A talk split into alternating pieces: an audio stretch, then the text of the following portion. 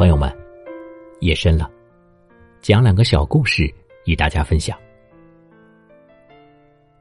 老人终身未嫁，所有人都不知道为什么。有天，老人突然买了一副棕色的美瞳，费劲的戴到眼中，泪不停的流下来。邻居好心告诉他，他年纪这么大，戴美瞳会让人笑的。他不顾，只是轻笑以对。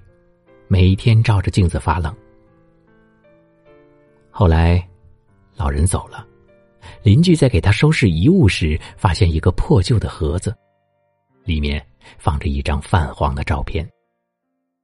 照片里，老人旁边站着一个潇洒英俊的男人，棕色的瞳仁映着光芒。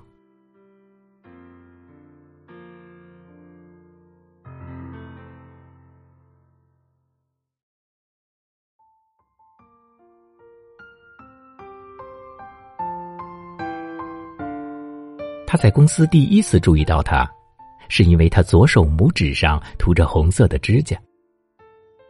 他脑海中天马行空的想象又开始不停的琢磨他：为什么涂红色？为什么单单一个手指？慢慢的，他开始对他感兴趣，一点一点接触着他。他的特别充斥着自己满满的好奇心，一来一往，他们在一起了。结婚那天，他问他为什么会爱上自己。他很诚实，告诉了他那个红色指甲的事情。